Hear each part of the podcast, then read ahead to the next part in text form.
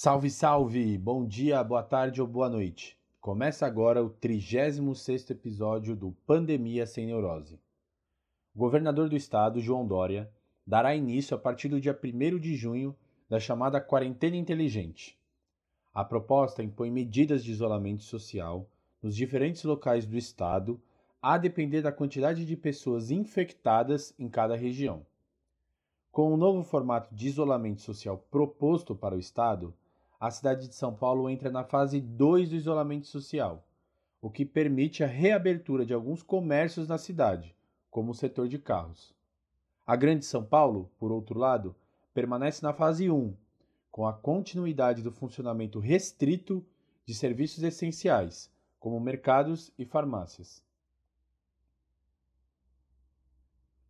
O prefeito da capital, Bruno Covas, contudo, não quer liberar o comércio na cidade de São Paulo com tanta velocidade, como tem proposto ou almejado o governador João Dória.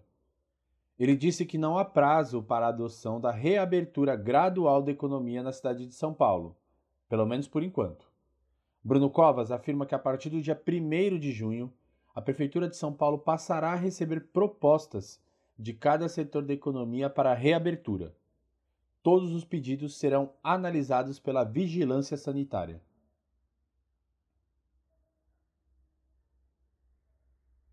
A Prefeitura de São Paulo também reafirma as ações feitas no combate da pandemia, como a criação de 1.007 leitos de UTI na cidade, triplicando a quantidade de camas para o tratamento intensivo em São Paulo.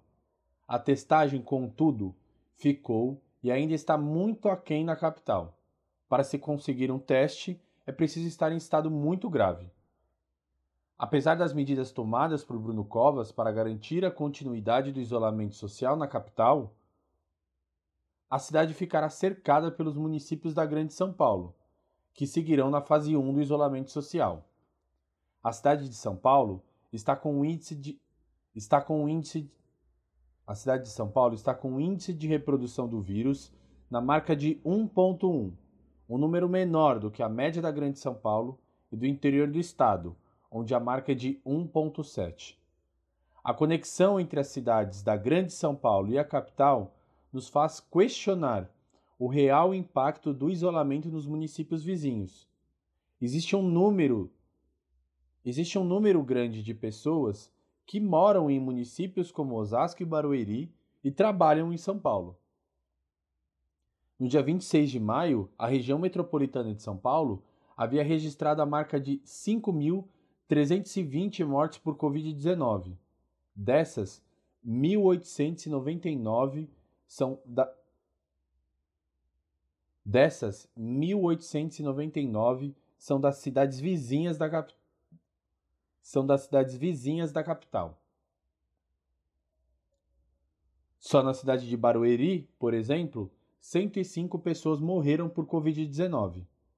Em bairros como, em bairros como Alphaville, apenas 2% dos 98 infectados pela doença vieram a óbito por conta do vírus. No Jardim Mutinga, periferia da cidade, 27% dos doentes faleceram pela doença. Em Osasco também há um índice preocupante de infecção. Até o dia 26, terça-feira, 295 pessoas haviam sido vítimas da Covid-19 na cidade.